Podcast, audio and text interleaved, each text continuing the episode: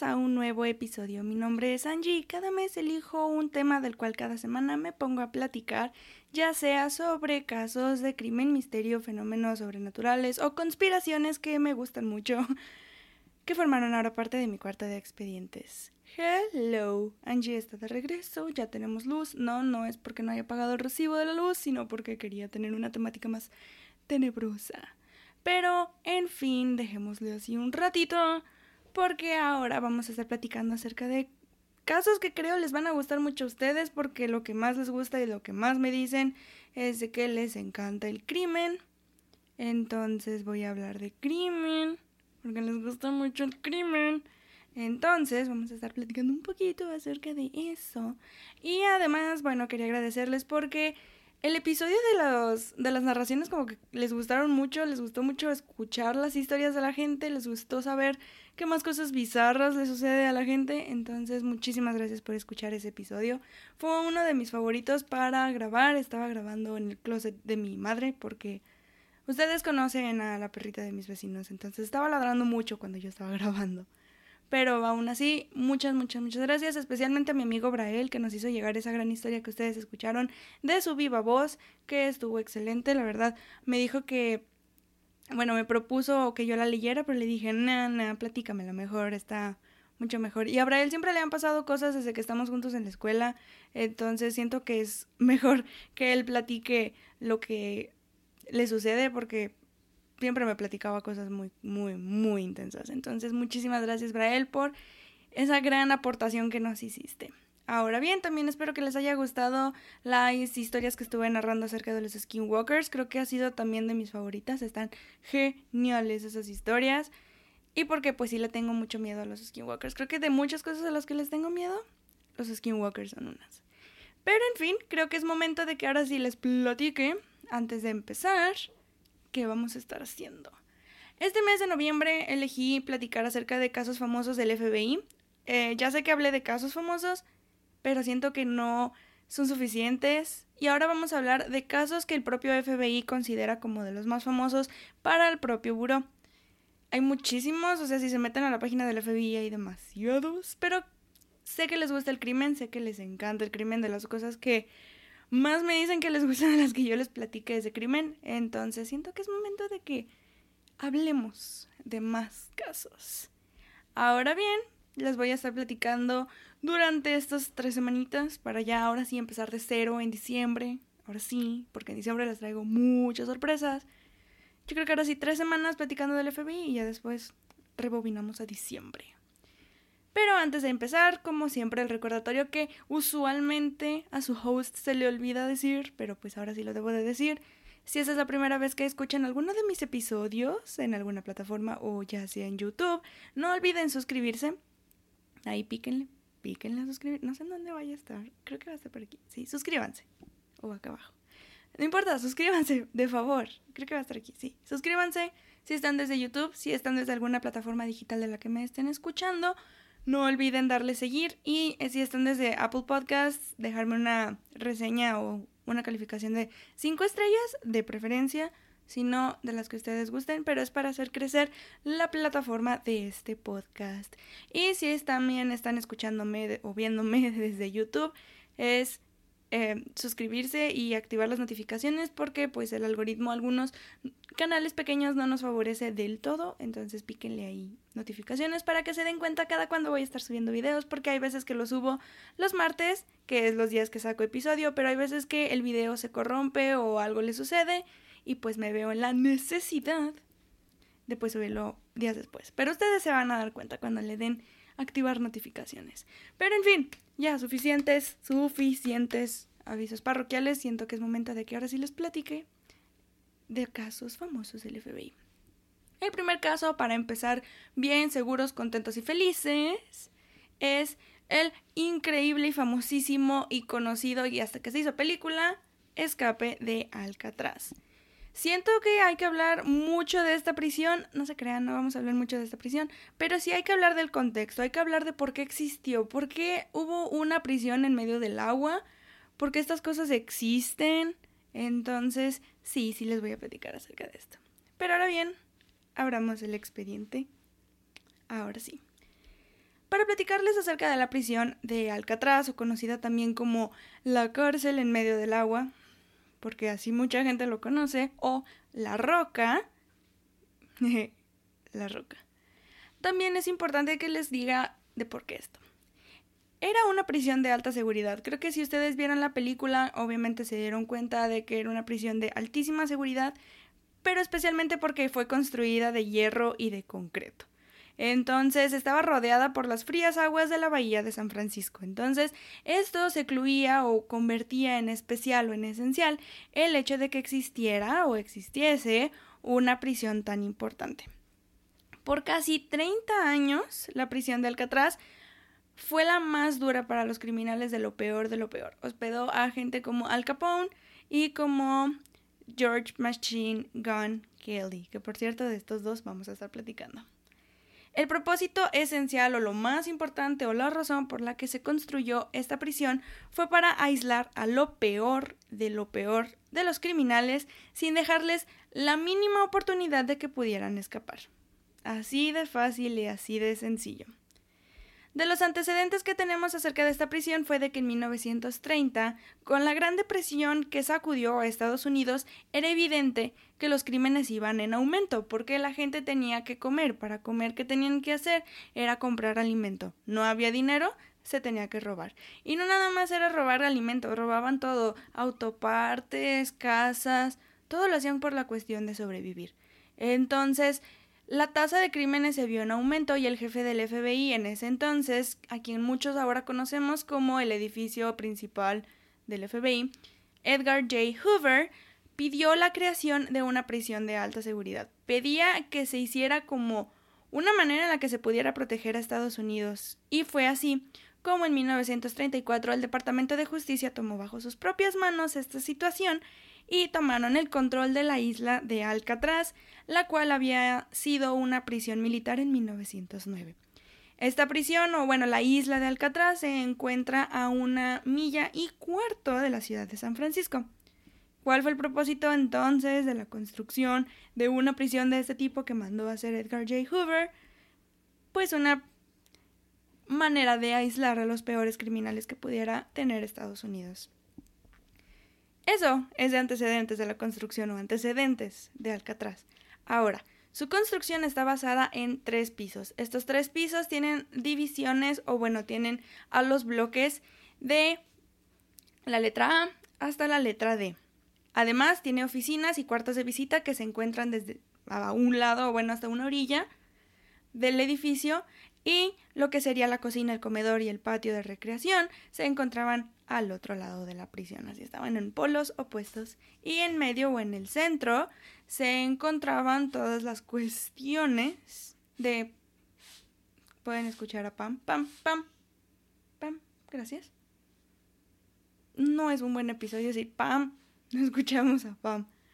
En fin, pero como se pueden dar cuenta, a un extremo tenemos los cuartos de visita y las oficinas, del otro lado pues en la cocina, el comedor y también las... Girl. Para. y del otro lado pues estaba el patio. Y en medio se encontraban las celdas del bloque A al bloque D. Las celdas medían 9 por 5 por 5 pies. Entonces, eran muy, muy, muy pequeños, o sea, muy pequeños. Y eran individuales, no es como ahora que todos se juntan con todos. Ya no, Alcatraz ya cerró. Pero para que vean un poco de qué tan grande o qué tan chicos estaban las celdas. Y además de todo esto, se contaban con revisiones cada 24 horas. Bueno, durante las 24 horas del día se hacían 13 revisiones. Entonces eran muy constantes. ¿Por qué? Porque se trataba de hacer una prisión de lo más dura y de lo más fuerte y de lo más pesada, para que los peores criminales no tuvieran la posibilidad de hacer algo peor. Ese era el mayor propósito. Y además de todo, otra vez, las celdas, aparte de medir 9 por 5 por 5, estaban con las barras o las barras que dividían, eran de un metal súper fuerte, que ni siquiera el propio metal del que estaban hechos las podían cortar. Algo que vi, les voy a dejar en los show notes, es el documental oficial de National Geographic en el cual hablan acerca de Alcatraz. Es en el que se explica una persona que se dedica al metal, a la metalurgia, habla acerca de cómo si los prisioneros hubieran querido cortar las barras de las celdas, hubiera sido un poco imposible porque necesitarían de un metal aún más fuerte del que estaba hecho las barras. Y las barras estaban hechas de un metal que ni siquiera con sierra se podía quitar. Entonces era muy, muy, muy fuerte. Y bueno, si hablamos de cuestiones de la gente que quería escapar aún con estos impedimentos, estamos hablando de que alrededor de 36 prisioneros intentaron escapar. O sea, los tres hombres que ustedes piensan que escaparon de Alcatraz, uh no fueron los únicos. Sino, también existió más gente que intentó escapar. Fueron en, en realidad 36 prisioneros y fueron alrededor de 14 planes de escape. Pero yo nada más les voy a estar hablando o platicando de tres, cuatro, sí, cuatro, dejémoslo en cuatro porque están la verdad muy interesantes y a mí me llamaron bastante la atención porque eso es como el pre gran escape. La cuestión pre escape grande que conocemos del 12 de junio de 1962. Entonces empecemos a platicar de los intentos de escape de estos prisioneros. El primer escape que se tiene registrado es el de 1939 hecho por Arthur Doug Barker, o hijo de la conocida gangster Ma Barker. Este hombre planeó su escape del bloque D, que era uno de los bloques que de hecho por falta de presupuesto, por falta de dinero, no se tenían como arreglados, por así decirlo. Entonces tenían muchas fallas, tanto las barras de metal, algunas ya estaban muy flojas para poder, o sea, son ya flojas, ya estaban flojas como para seguir siendo muy seguras. Y tampoco algunas ventilas no estaban tan arregladas o estaban selladas. Entonces esto provocaba mucho problema para quienes protegían, ¿no? Este tipo de cuestiones.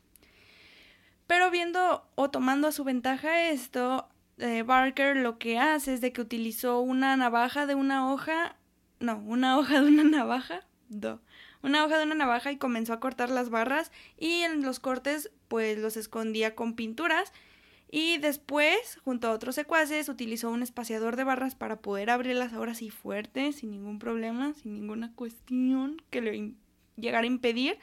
Y pues con esto escapan un día y tratan de crear un bote improvisado cuando llegan a la orilla del mar, pero la policía los atrapa y comienzan ellos a lanzar tiros al aire y cuatro de los cinco secuaces o cuatro de las cinco personas que escapan se dan por vencidos y se rinden. El único que no sobrevive pues es Doug Parker porque pues es asesinado de un tiro a la cabeza porque los guardias estaban tratando de hacer esto.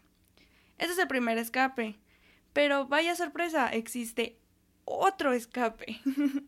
24 años más tarde, en 1961, John Paul Scott, que era un asaltante de con un pasado un poco complicado, tenía un buen comportamiento y se dedicaba a trabajar en la cocina, y a partir de eso abusó de esa confianza o de esa cuestión que tenía y se dirigió al sótano de la misma cocina y a partir de ahí comenzó a cortar una barra de una ventana con un hilo que había puesto sumergido en harina y comenzó a tallar. Se puso el hilo y la barra y comenzó a tallar. Está muy bien recreado por National Geographic esta cuestión. Y entonces lo que hace es de que le lleva todo un año poder completar esta cuestión. O sea, estuvo un año tallando con el hilo súper concentrado. Y es así como el 16 de diciembre de 1962, Scott y además un compañero, Daryl Parker, se dedican y salen con guantes como sus flotadores para poder nadar, porque sabían que todo esto iba a llevar a nadar. Pero Parker no lo logra. Su secuaz no logra sobrevivir y se ahoga. Y bueno, Scott llega bien a San Francisco, pero lo encontraron también a él porque estaba casi congelado, estaba casi con una cuestión hipotérmica, entonces lo encontraron en San Francisco y lo regresaron a Alcatraz. Y es importante mencionar aquí que la temperatura del agua estaba como a unos 12 grados. Entonces hay especialistas que comentan que el hecho de que esté a estas temperaturas el agua de la bahía de San Francisco en realidad somete a que las personas lleguen a una cuestión de hipotermia en 30 minutos, lo cual es como mucho menos de lo que lleva a cruzar Alcatraz hacia San Francisco. Entonces era súper, súper, súper evidente esta cuestión, pues, algo así. Pero si no nos vamos a algo tan reciente porque hay muchísimos casos, hay unos más para atrás, como en 1943 cuando Floyd Hamilton, tal vez muchos no conozcan este nombre, pero los siguientes dos que les voy a mencionar, probablemente sí. Floyd Hamilton fue el conductor que ayudó a escapar muchísimas veces a los famosísimos, bueno, el famosísimo dúo, el famosísimo y muy reconocido dúo de Bonnie y Clyde. De hecho, él, de tanto que estuvo ayudando en este crimen, se convirtió en uno de los 10 más buscados por el FBI y estaba en la prisión de Kansas y se lo llevaron a Alcatraz en 1938.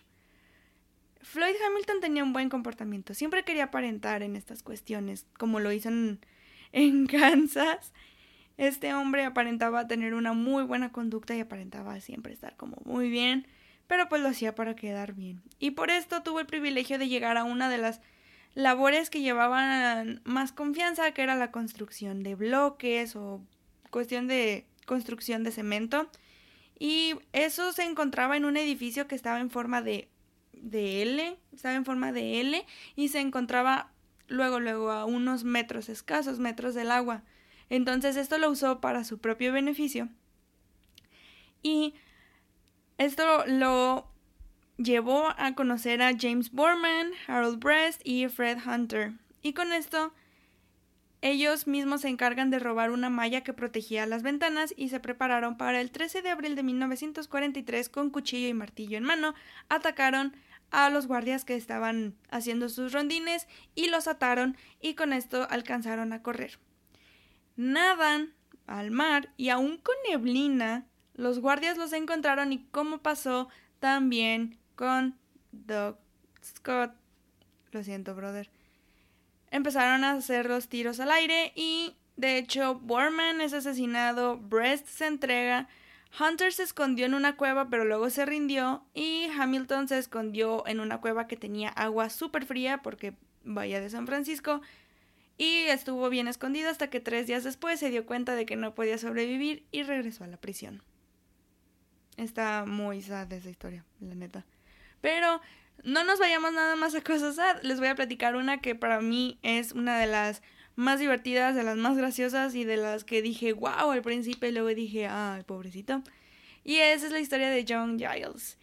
Él ingresó a Alcatraz en 1935 y era muy querido por los guardias, era un prisionero ejemplar, cosas de que solamente en las prisiones sabe, y por este tipo de cosas de que le agradaba a muchos de los guardias, pues él tenía el privilegio de trabajar en los embarcaderos y no tenía tanta supervisión.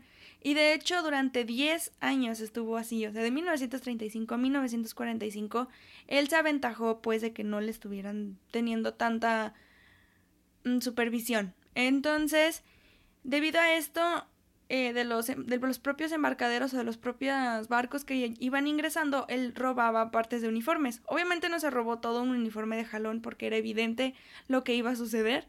Entonces él robaba partes. Y fue así cuando hasta el 31 de julio de 1945 pudo obtener por completo este uniforme. Y tomó un barco, porque pues llegaron y él tomó el siguiente barco, pero había un pequeño inconveniente. John pensaba que el barco iba a San Francisco, pero en realidad el barco iba hacia Angel Island. Entonces, al darse cuenta de esto los guardias, pues hicieron un llamado súper rápido a la, a la tripulación y también comentaron en Angel, en Angel Island y pues lo encontraron y lo regresaron a Alcatraz. Entonces, como podemos ver de estos grandes prisioneros inteligentes, para ellos no fue sencillo y había prisioneros súper, súper inteligentes, pero tal vez ellos no lograron su cometido. Pero eso creemos. Hay tres hombres que fueron capaces de escapar y nadie sabe nada de ellos. Es así como llegamos al escape más conocido, más famoso, y porque sí fue un escape y sí sucedió y sí pasó y se completó como muchos quieren conspirar y ese es el del 12 de junio de 1962. Estamos hablando de tres individuos, Frank Morris y los hermanos John y Clarence Anglin. Frank Morris era un hombre que fue abandonado a los 11 años. Su familia lo abandonó, lo dejó y comenzó su serie de crímenes a la edad de 13 años. Él estaba ingresado porque había robado un banco y de hecho lo habían llevado al Alcatraz porque ya había intentado escapar de la prisión de Luisiana. Por el otro lado, John y Clarence Anglin se encontraban por haber robado un banco juntos. No sé, se me hace como muy genial o muy curioso pues que con tu bro estés junto y digas, eh, voy a robar un banco, eh, jalo. Y roban bancos juntos. No sé, cuestiones del código de hermanos, no sé. Pero se me hizo muy chido ver esto de que, no chido en el sentido de que estén robando, pero Ay, quién sabe. Pero se me hizo curioso pues ver a dos hermanos decir, eh, vamos a cometer un crimen juntos y terminan en la misma cárcel juntos. Y creo que muchos no sabemos esto. Yo no he visto la película completa de Escape de Alcatraz porque se me hace muy larga. Pero no sé si tengan conocido de que hubo un cuarto miembro en este escape llamado Allen West. Allen West no logró escapar y ahorita les voy a decir por qué. Pero él se adjudicó de hecho como toda la inteligencia o toda la parte inteligente del plan, o sea, él dijo que gracias a él se había hecho y en efecto sí, gracias a él se pudo llevar a cabo este gran plan conspirativo. Pero en fin, y además porque fue el encargado de llevar como las hojas de sierra que terminaron siendo parte esencial del el escape. Pero bien, hablemos entonces de cómo es que esto se llevó a cabo. Todo comenzó en 1960 cuando Allen West se da cuenta de que había una ventanilla o una ventila que no estaba sellada en el techo del bloque B. A estas alturas estamos hablando de 1960. Estamos hablando de 20, casi 34 años, sí, casi 34 años, si no es que más, de la construcción o renovación de la prisión de Alcatraz desde sus inicios en 1934. Entonces, pues el presupuesto ya era bajo, ya no había tantas cosas, como sea. Entonces él se dio cuenta que en el bloque B había una ventila que no estaba sellada y se lo hizo saber a Frank Morris. Frank Morris sí me puse a investigar un poco acerca de él y tenía un IQ de 133. Si nos ponemos a ver, el IQ para que una persona sea considerada un genio, pues es de 148. Entonces Frank Morris era una persona sumamente inteligente para estas cosas. Frank Morris entonces decide, wow, ok, está chido, no hay una ventila que esté sellada en el bloque B, entonces se lo platica a los hermanos Clarence, a los hermanos Anglina Clarence y a John. Y después, otro hombre llamado Clarence Carnes habló con Frank y le comentó acerca de un túnel o de un corredor que se encontraba en la parte trasera de sus celdas, o sea, literal estaban pegadas celdas con corredor. Entonces, esto le dio la idea de que hmm, es momento de música de escape. Entonces, los cuatro pidieron transferirse al bloque B. Desconozco en realidad el bloque en el que se encontraban, pero me sorprende que los cuatro personas, o sea, los cuatro hombres hayan pedido que los transfirieran al bloque B y a los cuatro se los aceptaron. Entonces, eso está genial, por un lado, y me sorprende por otro, porque era una prisión súper dura, entonces no sé cómo le hayan hecho a partir de ahí, pero los cuatro quedaron en, Justo, y justo debajo de la ventila, o sea, pidieron quedar como en cierto lugar en específico y se los dieron. Entonces está muy interesante que se haya aceptado esa petición. A partir de ahí, a partir de que fueron cambiados al bloque B, comienza el plan en, diciembre de 1961. Y hablemos entonces de las fases. La fase 1 no solamente consistía entonces en que tenían que escapar y que tenían que nadar, sino tenían que encontrar una manera de burlar a la gente. Y fue así como les voy a platicar cronológicamente cómo pasaron las cosas, no como lo planearon ellos o como lo dice la gente, sino cómo pasó. Y fue así como se dieron cuenta de que tenían que burlar a las personas y fue cuando el 12 de junio de 1962 en el rondín de los guardias de las 7 de la mañana fueron a levantar a los prisioneros o fueron a hacer el conteo y se dieron cuenta de que pues las personas, estos dos estos tres miembros no se encontraban despiertos. Uno de los guardias se acercó al que sería Frank Morris y en cuanto alcanzó a tocar, cayó una cabeza. No, no una cabeza de verdad, sino una que había hecho, se había hecho con la mezcla de jabón, concreto y más materiales, junto con restos de cabello humano. Sí, así es. Y es hasta la fecha que una de las cabezas que fue sacudida y que cayó todavía está en la exposición del FBI y se ve como el daño que se hizo. Entonces, fue muy curioso, estas cabezas que se utilizan están, les voy a dejar las fotos, están súper bien hechas como para haber sido una cuestión de nada más hacerse en prisión porque hasta están pintadas y todo y los restos de cabello.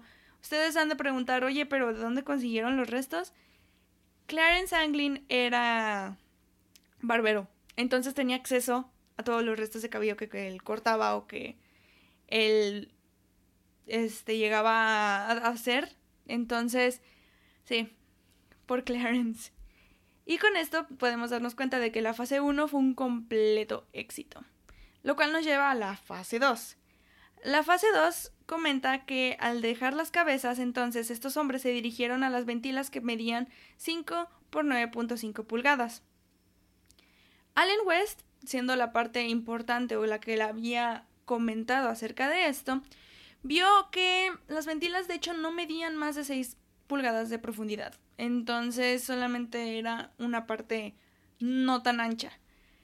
Y fue así como durante meses los hombres estuvieron excavando con cucharas y contenedores que se robaban de la cocina, pero además estuvieron taladrando con una herramienta que estuvieron creando ah, con base en un motor de una ah, de una aspiradora.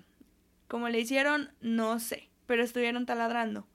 Y aquí es donde muchos nos preguntamos, ok, pero ¿el ruido qué onda? Sí, el ruido, chicos, es interesante porque en esta prisión tenían una hora llamada hora de música, entonces escuchaban todos los instrumentos a todo volumen y se escuchaba todo, entonces era el momento en el que estos hombres utilizaban algo súper importante y decían, ok, hora de música, hora de taladrar. Entonces creo que por eso los guardias nunca se dieron cuenta de que se estaba haciendo algún tipo de obra en mantenimiento en ese entonces. A partir de ahí, excavaron y excavaron y excavaron hasta que llegaron al corredor que se encontraba detrás de las celdas, el que les había dicho Clarence Carnes. Subieron entonces a un área de mantenimiento donde de hecho llevaban trabajando desde los meses previos, construyendo herramientas, haciendo los planes, bla, bla, bla. Eh, se había convertido en, prácticamente en su taller. Entonces en el túnel habían encontrado un lugar especial que era donde Allen West de hecho trabajaba porque era un lugar de mantenimiento y él llevaba muchísimo tiempo de mantenimiento, de hecho por eso conocían eh, prácticamente toda la prisión porque Allen West tenía acceso a los mapas y ahí fue donde trabajaron y de hecho a partir de aquí Allen West no logró escapar porque no pudo terminar de excavar su ventilación y se quedó atrás. Solamente porque no pudo excavar, si no, él también hubiera sido el cuarto miembro que hubiera aparecido dentro de la conspiración del escape de Alcatraz. Fue entonces que West se quedó atrás, pero los otros tres hombres, Frank Morris y los hermanos Anglin, subieron 30 pies sobre la pipa hacia, un, hacia el techo y lograron abrir una ventila, que de hecho si nos ponemos a pensar, los guardias al momento de ser interrogados comentaron que de hecho sí escucharon un ruido proveniente del techo que alrededor de las 10.30 de la noche, lo cual terminó siendo la puerta de la ventilación que daba hacia allá. Y después, al llegar al techo, bajaron por unas pipas que daban hacia la costa. Entonces esas tuberías se convirtieron en una parte importante para que llegaran ellos a la costa. Y viéndolo así, entonces la fase 2 había sido un éxito. Pero bien, la fase 3. La fase 3 lleva la creación del bote o la creación del famosísimo bote que todos conocemos que utilizaron los que escaparon de Alcatraz. Y es interesante ver este tipo de cosas porque la manera en la que hicieron este bote es significativa. Para empezar, lo improvisaron con 50 impermeables. ¿De dónde lo sacaron? ¿Quién sabe? Porque no se sabe, diría Cardi no se sabe. No se sabe. Pero 50 impermeables es bastante, no es como que, ay, de nuevo, mi impermeable se me perdió. ¿Por qué será? ¿Quién sabe? La verdad, en las prisiones en ese entonces a los trabajadores burocráticos, a los trabajadores del gobierno de Estados Unidos, no les importaba mucho la cuestión económica y simplemente decían, eh, no lo pago yo, aquí tienes. En ese entonces, quién sabe ahora cómo sigan las cosas, pero probablemente estén igual.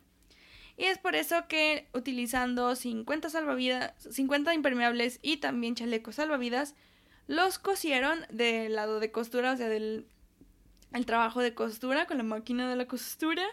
Y además utilizaron este, esta técnica que se llama vulcanizar, que era de las pipas de donde salía mucha presión y salía muy caliente. Que de hecho, este se lo robaron, o bueno, se lo tomaron de las ideas de lo conocido como Popular Mechanics, que era un librito que hablaba acerca de cómo hacer cierto tipo de cosas. Entonces, lo tomaron de ahí. Pero lo más gracioso para mí es la manera en la que se inflaba o se mantenía inflado este bote y era con una concertina, que es como un tipo acordeón, pero pues es de una mano y está chiquito. Entonces, con una concertina que era de Frank Morris que utilizaba en la hora de música, mantenían como inflado el bote.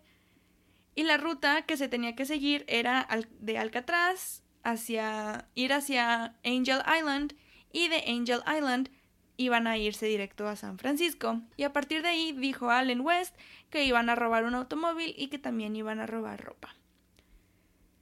A partir de entonces, cuando comentaron todas estas situaciones, se hizo un cierre total de Alcatraz para poder encontrar a los hombres que habían escapado. Sí, en efecto, al momento de subir por la ruta que según esto Allen West había comentado que habían hecho, se encontraron con el taller que estaba detrás de las celdas y además se encontraron con las huellas que se habían dejado en las tuberías y en el techo. Y además se hizo una investigación como masiva. O sea, no nada más fueron los guardias, sino fue el departamento de creo que de la milicia, o sea, fueron demasiadas cosas y entre ellos estaba el FBI. Pero por más investigaciones que se hicieron súper grandes, súper masivas, no vieron a los tres hombres. No había rastro de los hombres y no había rastros del bote. ¿Qué sucedió entonces? Es ahí cuando entramos a las teorías de qué fue lo que sucedió en el escape de Alcatraz. Hay dos, nada más, hay dos teorías. O se ahogaron y se murieron o escaparon.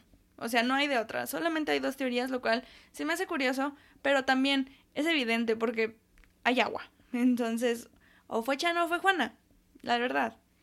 La primera teoría es en la que se ahogaron en el camino, que debido a que el bote no pudo soportar tanto peso junto o no pudo soportar X o Y razón, se ahogaron los tres hombres. Y ahí les va. En el documental de National Geographic en el que se habla acerca del escape de Alcatraz, hay gente que habla acerca o especialistas de las corrientes de agua en las que se habla acerca de la temperatura. La temperatura del agua de la bahía de San Francisco varía alrededor del año desde los 47 hasta solamente los 54 grados Fahrenheit, que es 8 a 12 grados centígrados, lo cual es muy frío. Y además de que San Francisco es un lugar frío. Entonces, para todas estas razones, y las corrientes que iban alrededor de dos millas por hora, muy fuerte para un barco como el que estaban improvisando, esto iba a llevar a que aunque tenían remos o aunque hubieran tenido remos, no iba a ser suficiente porque no tenían un timón, no tenían una manera de poder controlar la estabilidad de un bote. Entonces, mantener inflado el bote improvisado que tenían era para que dos hombres lo hicieran. La simple concertina o el simple hecho de que una persona estuviera inflando con la concertina no era suficiente. Entonces eso nada más nos deja con una persona encargada de los remos. Lo cual también nos pone a pensar. Viendo la temperatura, viendo las corrientes y viendo al bote, nos damos cuenta de que los expertos dicen de que con esto de que fueran 8 grados centígrados nada más, entonces es un total de dos horas para que en realidad se pierda la conciencia. Pero además, hay reportes que nos indican que el 12 de junio de 1962, horas después de que se hizo la investigación masiva y que se empezó a investigar a los alrededores de la isla de Alcatraz, encontraron restos de un remo cerca de Angel Island. Y además, el 14 de junio de 1962 se encontraron bolsas hechas de impermeables en donde estaban entre la isla de Alcatraz y Angel Island. Estas bolsas contenían evidencia suficiente para dar a entender o dar a percibir por parte de las autoridades de que los hombres no habían sobrevivido. Esto es porque se encontraban fotos de Clarence Anglin y también se encontraron cartas a John Anglin y se encontraron números telefónicos a quien contactar al momento en el que llegaran a Tierra. Entonces, mucha gente cree que a partir de esta evidencia, en realidad los hombres se ahogaron. Pero nada nos da a entender más, porque los cuerpos nunca fueron encontrados. Y esto va así porque el 15 y el 22 de junio de 1962, con una separación mínima de días, se encontraron restos de chalecos salvavidas que aún seguían atados. Entonces, a la conclusión a la que llega muchísima gente y varias personas, porque hubo una inteligencia alemana que hizo la recreación del bote, es de que da a entender de que en realidad se sumergió y de que los chalecos no fueron suficientes para que sobrevivieran los hombres. Pero además, seis semanas después, un barco noruego llamado el SS Norwegian encontró un cuerpo a 20 millas del Golden Gate. Pero ahí les va. Este barco, la tripulación de este barco jamás reportó el cuerpo hasta que regresaron en otoño. Estamos hablando de que es julio, agosto, septiembre. Tres, casi cuatro meses en el que no se reportó en ningún momento el cuerpo que se había encontrado cerca del Golden Gate. Es por eso que yo les digo que en ningún momento las autoridades pudieron encontrar el, los cuerpos o pudieron determinar o concluir que los cuerpos habían sido de Frank Morris o de Clarence Anglin o de John Anglin. Entonces, no se sabe en realidad si estos hombres murieron o si se ahogaron o qué.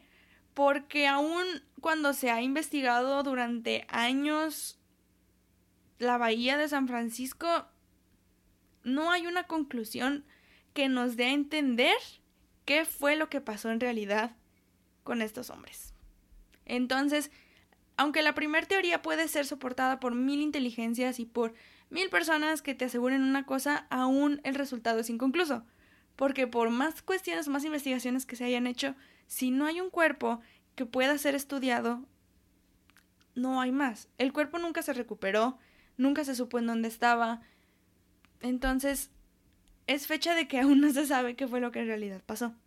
Pero sin más, pasemos entonces a la teoría que afirma que estos hombres sobrevivieron y llegaron con bien a San Francisco.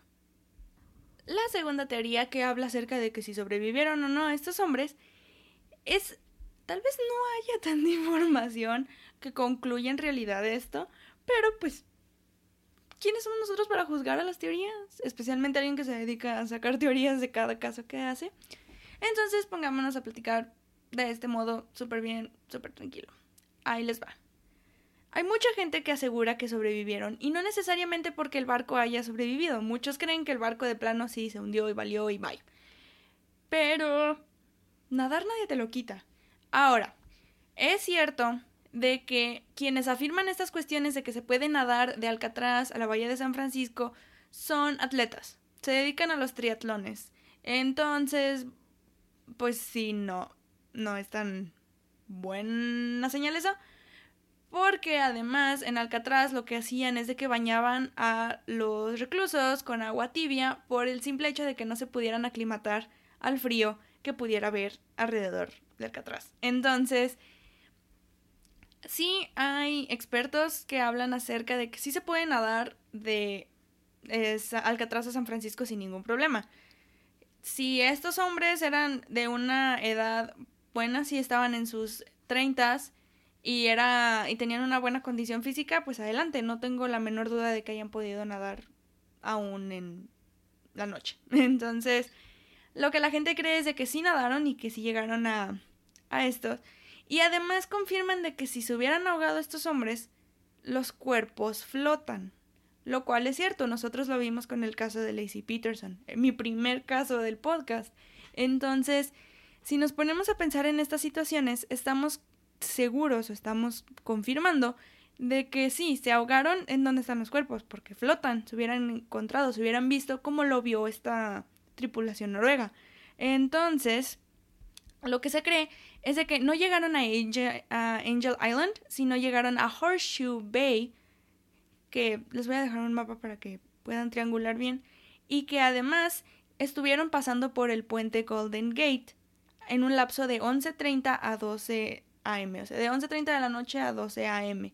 Esto es porque existe como un lapso de tiempo en el que no se tiene algún reporte fijo, entonces se cree que de entre las 11.30 de la noche y las 12 de la madrugada, pues lo más probable es de que estuvieran nadando.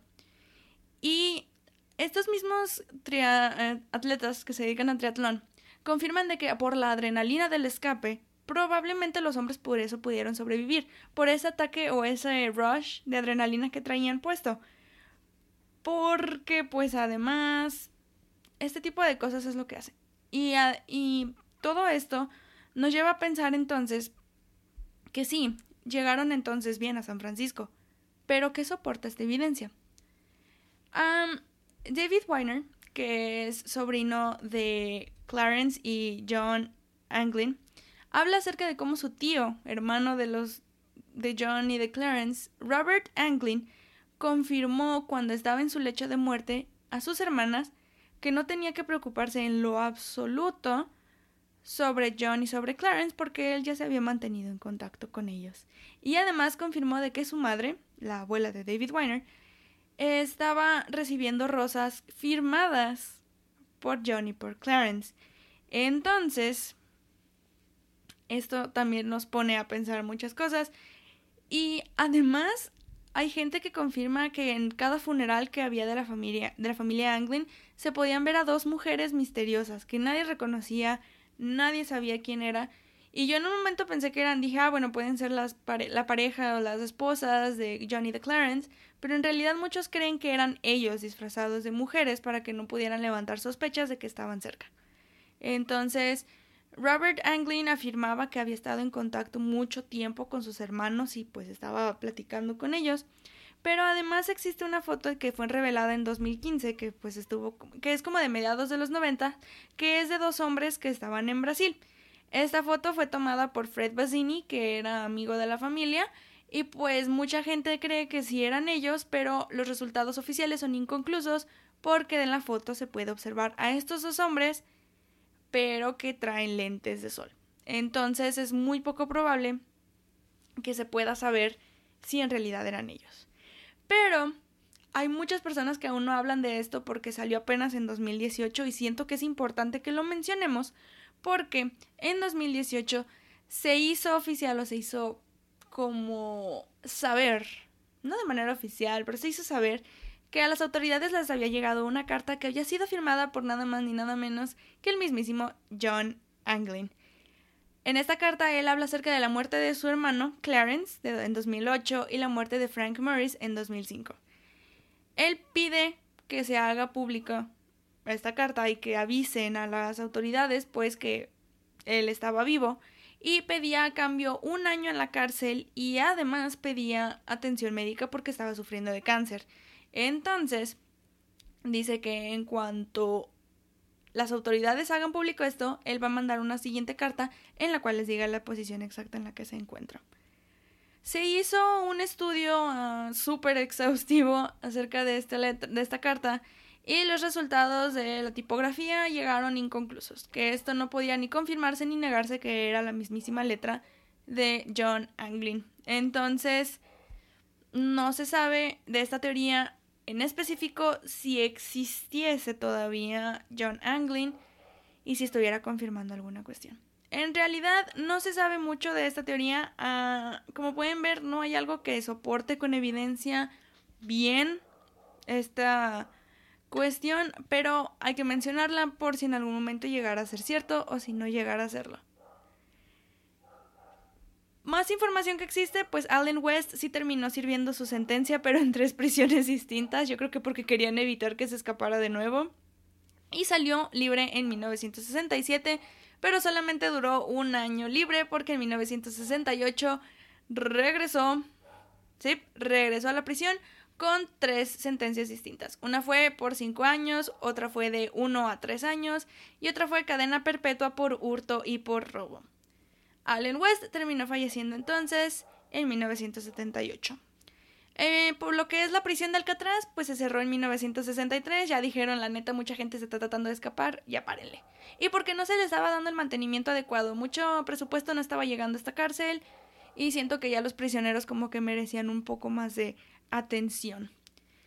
Y el 31 de diciembre de 1979 se cerró oficialmente el caso por parte del FBI. Si ustedes se meten y se ponen a investigar, ahí pueden ver en la página oficial del FBI que está cerrado el caso y que piden aún información, pero dicen, por más ganas que tengamos de que ya se resuelva este caso, pues no vamos a llegar a una conclusión contundente porque pues no hay más evidencia que lo soporte.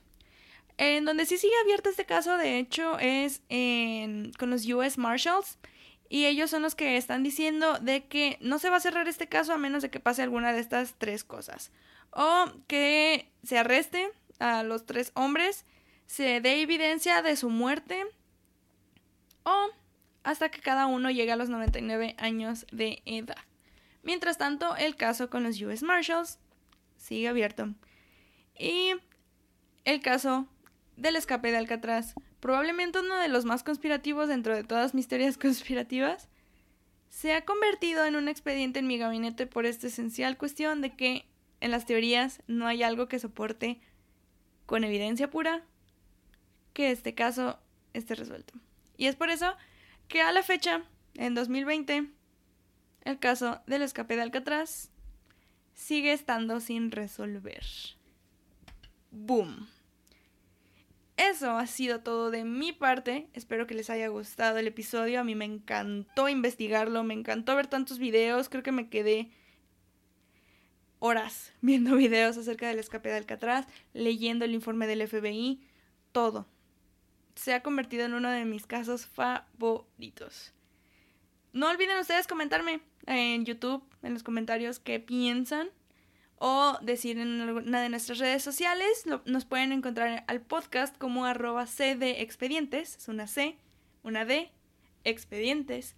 O si gustan comentármelo a mí directamente, pueden encontrarme como arroba Angie-van. E al final de Angie y doble N. Después de van. En serio, coméntenme qué les pareció este caso. Para mí ha sido wow porque hay tantas cosas y tan poquito a la vez que nos pone a pensar. Pero mientras, yo me despido. Nos escuchamos y nos vemos la próxima semana con otro caso del FBI. ¿Será Al Capón? ¿Será Machine Gun Kelly? No se sabe. Estoy traumadísima con ese, no se sabe. Creo que ya se dieron cuenta. Pero mientras tanto, pónganse a pensar, ¿sobrevivieron estos tres hombres el escape de Alcatraz? ¿O se quedaron ahí nomás? Hasta entonces. Bye.